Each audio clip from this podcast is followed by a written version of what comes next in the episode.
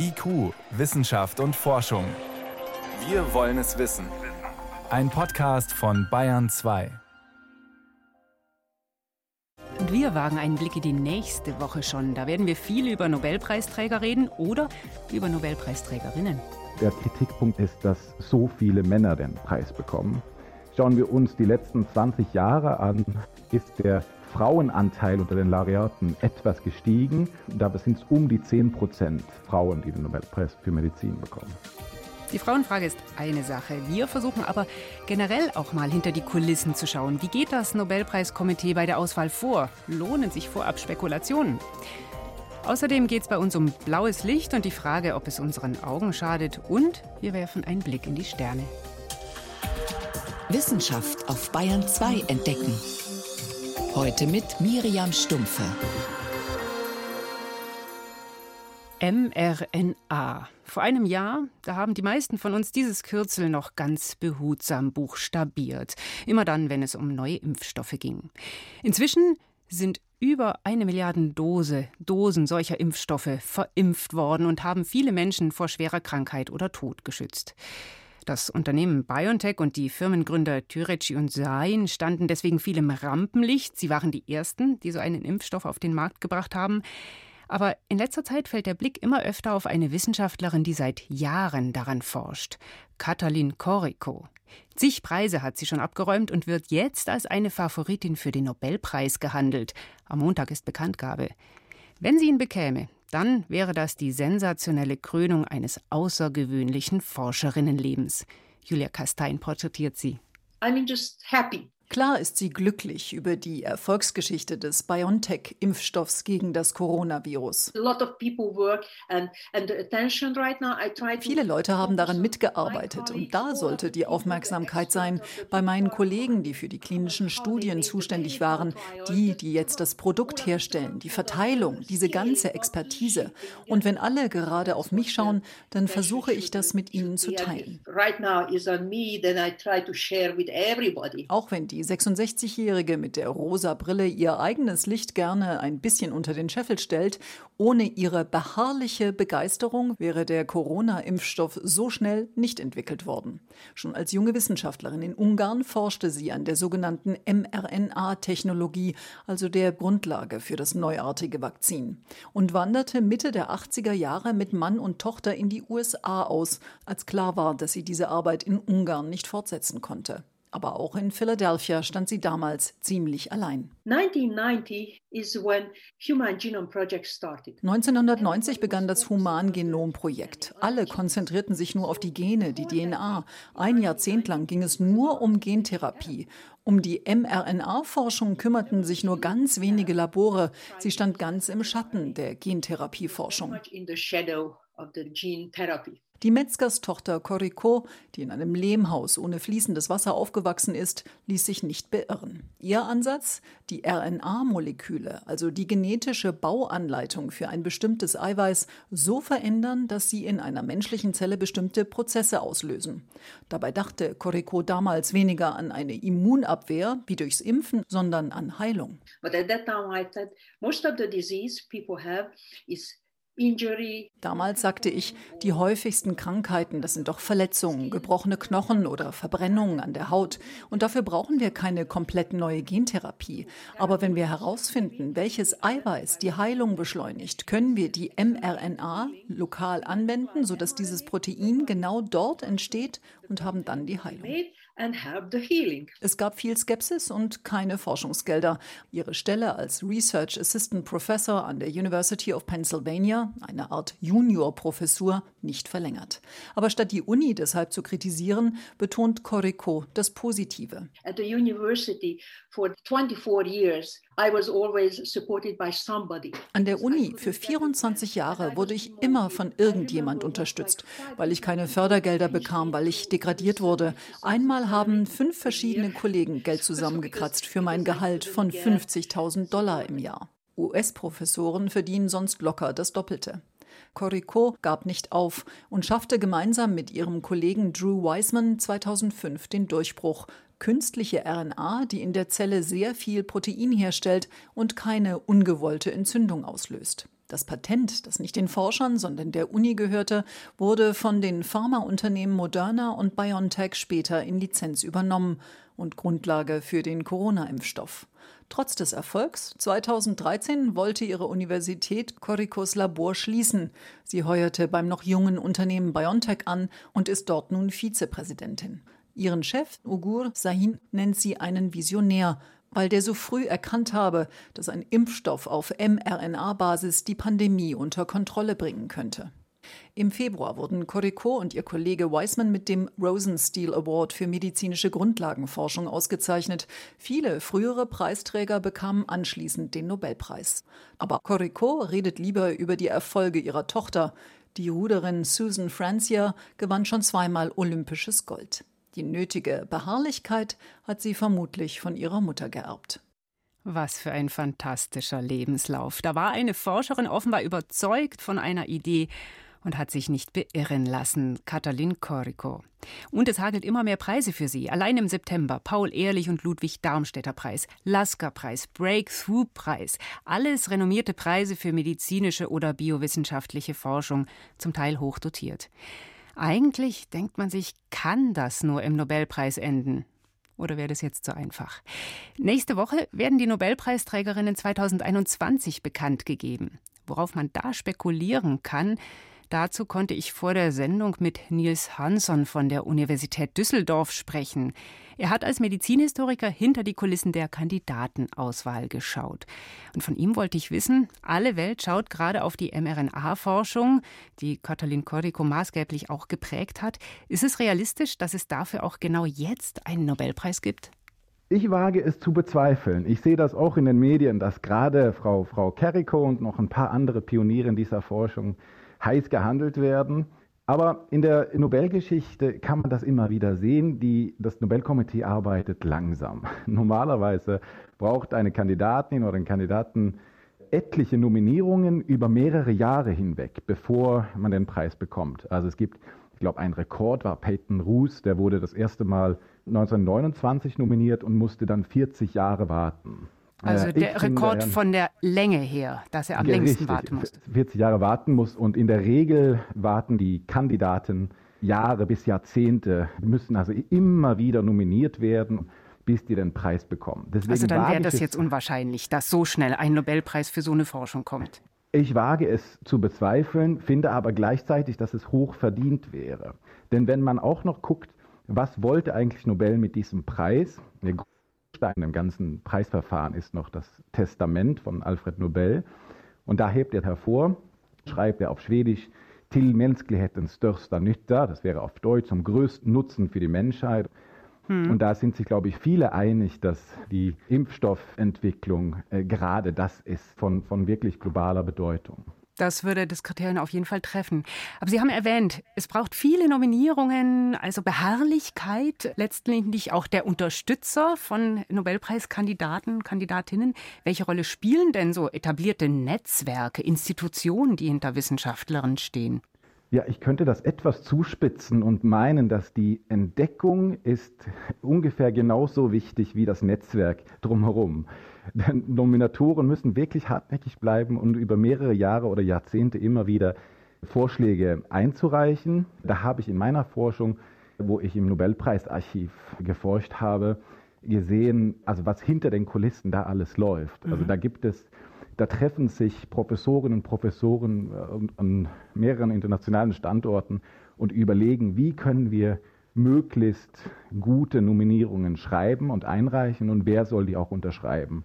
Die sammeln Unterschriften von Koryphäen. Ich hatte jetzt ein Beispiel gefunden, da haben die Queen Elizabeth gebeten, auch noch eine Unterschrift, ein Sponsoring Letter zu schreiben oder auch den Papst. Und dann hätte ja wahrscheinlich jemand, der jetzt nicht in diesen großen Wissenschaftsinstitutionen verankert ist, so wie das jetzt beim Beispiel Corico wäre, gar nicht so viele Chancen. Das ist ein häufiger Kritikpunkt am Nobelpreis, dass zum einen die Diversität, also wenn man sich anschaut, wer den Nobelpreis bekommen hat, sind das vor allem Amerikaner oder Europäer, die an bekanntesten Universitäten tätig waren. Das mhm. ist das eine, die mangelnde Diversität. Und der zweite Kritikpunkt, was auch immer wieder genannt wird, ist, dass so viele Männer den Preis bekommen. Schauen wir uns die letzten 20 Jahre an, ist der Frauenanteil unter den Laureaten etwas gestiegen. Jetzt sind es um die 10 Prozent Frauen, die den Nobelpreis für Medizin bekommen. 10 Prozent ist immer noch nicht viel. Zieht das Komitee irgendwann öfter die Genderkarte? Was meinen Sie? 2019 hat das Nobelkomitee äh, versucht, oder zumindest nach außen kommuniziert, dass die das Nominierungsverfahren ändern wollten und mehr Leute einladen, mehr Frauen einladen wollen, in der Hoffnung, dass die Auswahl da diverser wird. Das ist noch zu früh zu sagen, ob das gelingt. Aber strukturell ist das sehr interessant. Der Nobelpreis ist hier nur Spitze des Eisbergs. Schauen wir uns weniger wichtigere Preise an, medizinischen Fachgesellschaften in Deutschland, sehen wir ein ähnliches Muster. Vor allem Männer kriegen Preise. Hm.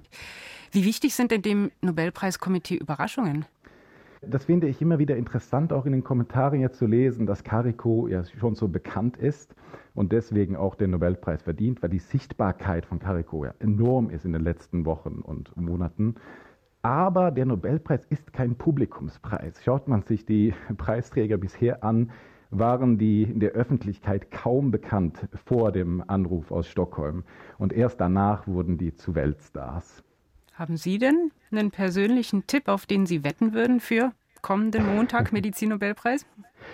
mein Tipp, ich finde Carico, das wäre hochverdient, aber mein Tipp wäre Mary Claire King, äh, eine Genetikerin aus Amerika, die zu Brustkrebs geforscht hat.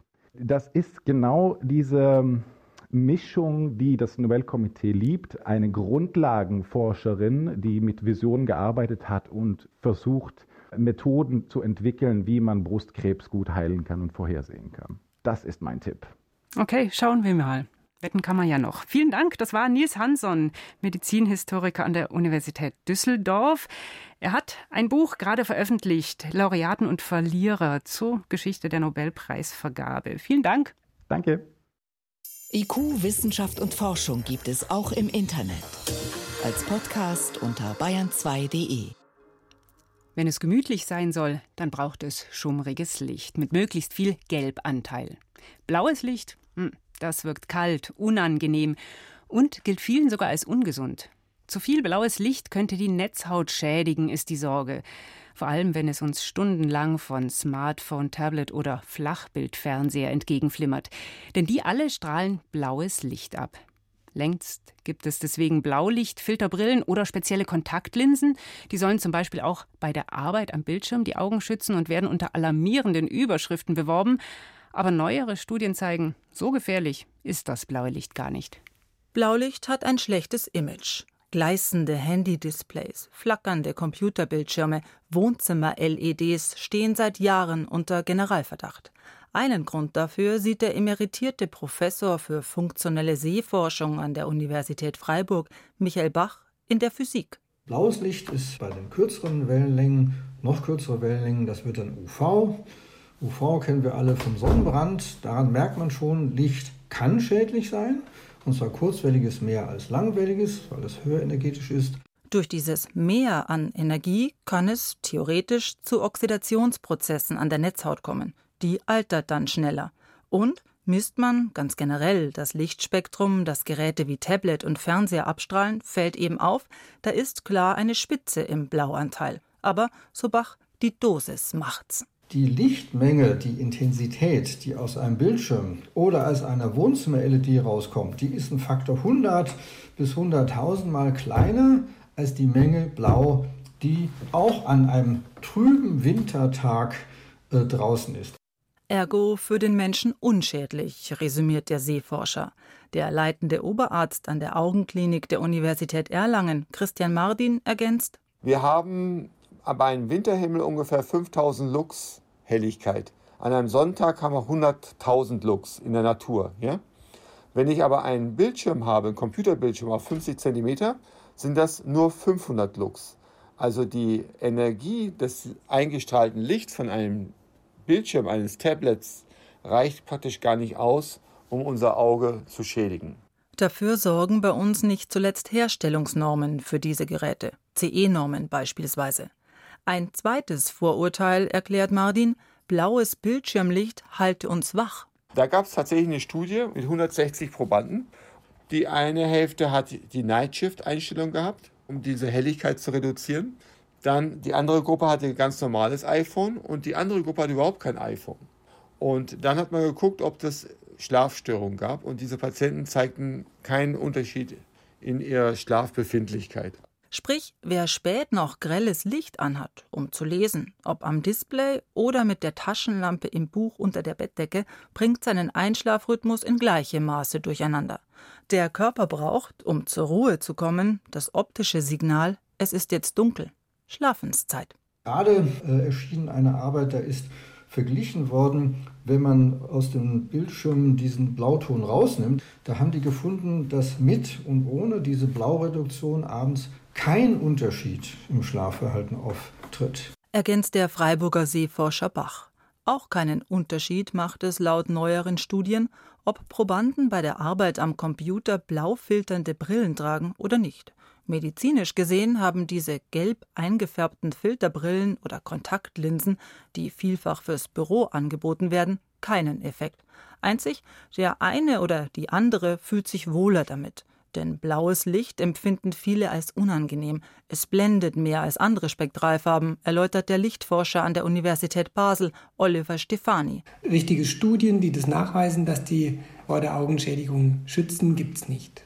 Was es allerdings gibt, Erkenntnisse zu den ganz kleinen roten oder blauen LEDs, die den Standby-Modus anzeigen, an Fernsehern, DVD-Playern, Computern, die sind in der Regel besonders intensiv. Das sind sehr helle LEDs, wenn man direkt reinschaut für mehrere Sekunden, dann kann das auch zu Schädigungen führen. Aber das macht man ja nicht. Normalerweise wendet man sich ja dann ab von einem hellen, blendenden Licht. Aufpassen sollten Eltern auch, wenn ihre Kinder zu lange am PC sitzen, warnt der Erlanger Forscher Mardin. Wenn die Kinder stundenlang praktisch Naharbeit leisten, weil sie die ganze Zeit auf 20, 30 Zentimeter auf ihr Tablet starren, dann gibt es Beobachtungen, dass Kurzsichtigkeiten sich stärker entwickeln. Aber negativ wirkt sich dann die lange Naharbeit am Bildschirm aus, nicht dessen Helligkeit oder der Blauanteil der LEDs. Blaulicht per se in unseren Elektrogeräten ist nicht schädlich für die Augen. Es fühlt sich schlichtweg für viele unangenehm an. Was macht blaues Licht mit den Augen? Bayern 2 Reporterin Susi Weichselbaumer hat den aktuellen Forschungsstand zusammengefasst. Bayern 2 Wissenschaft schnell erzählt. Das macht heute mein Kollege Johannes Rostäuscher und wir beginnen das klingt echt vielversprechend mit einem neuen Medikament gegen Corona. Naja, möglicherweise steht die Anti-Corona-Pille kurz vor der Tür. Heute hat die Firma Merck in den USA die Zulassung beantragt für ein neues Medikament, das heißt Molnupiravir. Und was kann das? Ja, das ist jetzt getestet worden bei Infizierten und hat da so gut gewirkt, dass die Kontrollbehörde empfohlen hat, die Studie vorzeitig zu beenden und das, also die Phase 3 Studie vorzeitig zu beenden und das Mittel auf den Markt zu bringen. Wow. Da waren 800 Corona-Infizierte beteiligt, knapp 400 haben ein Placebo gekriegt und von denen sind 53 ins Krankenhaus gekommen und acht gestorben, also die mit dem Placebo. Die andere Hälfte hat das neue Medikament bekommen, von denen waren es noch 29 im Krankenhaus, etwas mehr als die Hälfte, und niemand ist gestorben. Also es hat tatsächlich geholfen. Wie macht's das? Also die Tabletten, es sind Tabletten, setzen eine RNA-ähnliche Substanz im Körper frei und die baut das Virus dann in die eigene RNA, ins eigene Erbgut ein, sozusagen wie einen blinden Passagier und zwar in so vielen Schnipseln, dass es sich dann nicht mehr oder nur noch sehr schlecht selbst vermehren kann. Mhm, baut also Fehler ein. Wann haben wir das hier bei uns in der Apotheke beim Arzt? Naja, könnte jetzt schnell gehen. In den USA ist eben heute die Zulassung beantragt worden und vermutlich wird das bald auch in Europa passieren. Und dann könnte es, sagt unser Experte Christoph Spinner von der TU, vielleicht schon in einigen Wochen, sagt er, auch hier eine Notfallzulassung geben. Und dann vom Hausarzt, von der Hausärztin gegeben werden. Das wäre, wäre das erste Medikament, wo das geht. Und noch eine große Chance für ärmere Länder, die eine noch schlechtere Impfquote haben als wir. Das klingt jetzt mal gut. Wir wechseln das Thema von Corona zum Klima. Den Klimawandel, den sieht man sozusagen vom All aus. Wie das? Die Erde wird durch den Klimawandel dunkler. Das ist nicht jetzt massiv, aber man kann es sogar von der Erde aus messen. Wiederum indirekt über das Licht, das wieder der Mond auf uns zurückwirft von uns. Und zwar ist es so, über dem östlichen Pazifik, also vor der nord- und südamerikanischen Küste, gibt es weniger tief liegende Wolken, weil da das Oberflächenwasser wärmer geworden ist. Mhm. Und normalerweise reflektieren diese Wolken das Sonnenlicht zurück ins All, machen also die Erde von außen heller. Und wenn die jetzt fehlen, wird es dunkler. Aber nicht nur das wahrscheinlich. Ja, tatsächlich könnte es noch andere Auswirkungen haben. Man hofft ja, dass vielleicht durch den Klimawandel mehr Wolken entstehen, die dann wieder das Sonnenlicht ein bisschen ausbremsen, aber das wäre jetzt der gegenteilige Effekt. Weniger Wolken, mehr Sonnenenergie kommt nochmal auf der Erde an und erwärmt zusätzlich. Mhm. Aber jetzt noch was für Eltern wichtig. Mehr Obst und Gemüse ist nicht nur gesund, sondern es hat direkte Auswirkungen auf das Wohlbefinden unserer Kinder. Das hat man in Großbritannien untersucht. Schüler, die, wie empfohlen, fünfmal Gemüse oder Obst am Tag essen, fühlen sich signifikant wohler, also konkret sind fröhlicher und entspannter. Unabhängig also Obst macht glücklich. Von sonstigen Lebensumständen. Auch das Frühstück allein macht schon viel aus. Ideal ist ein richtiges Frühstück. Wer zum Frühstück einen Energy trinkt statt Frühstück, dem geht es noch schlechter, als wenn er gar nicht gefrühstückt hätte. Forscher haben jetzt auch noch festgestellt, dass je nach Alter ein Viertel bis ein Drittel genügend Obst und Gemüse überhaupt nur isst. Ein knappes Zehntel der größeren isst gar keins. Tja, was kann man tun? Anbieten und die Tomaten nicht nur in den Kühlschrank, weiter schmecken sie nicht. Und die Kinder finden sie auch nicht. Also, zufriedener mit Obst, eine dunkle Erde und eine wenigstens womöglich bahnbrechendes Corona-Medikament. Das waren die Kurzmeldungen mit Johannes Rostäuscher.